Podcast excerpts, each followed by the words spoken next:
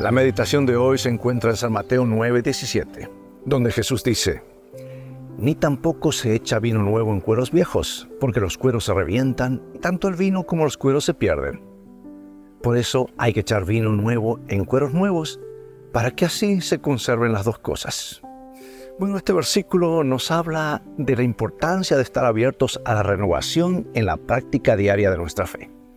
Al igual que los otros, o, cueros como le llaman, ¿verdad? Que deben renovarse para contener vino nuevo, nosotros debemos renovarnos para recibir y vivir las bendiciones y enseñanzas que Dios tiene para nosotros. Pongamos como ejemplo la historia de Patricio, un señor a quien le incomodaban los cambios, algo normal para todos nosotros, ¿verdad? Pues el cambio nos saca de nuestra zona de confort.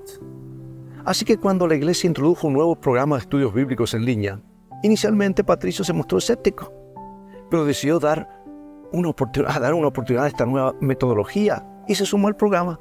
Y para su sorpresa, este nuevo enfoque revitalizó su estudio de la Biblia. Le permitió conectar con más personas y, y profundizar su comprensión de las escrituras.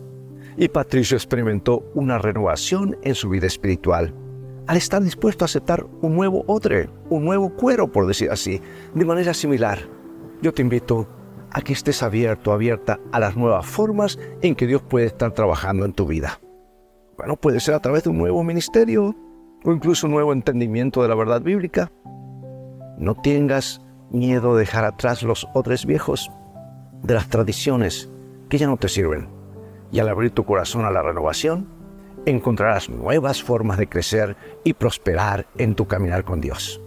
Bueno, hoy te desafío a buscar formas de renovación en tu vida espiritual, recordando siempre que Dios está constantemente obrando cosas nuevas en nosotros y a través de nosotros.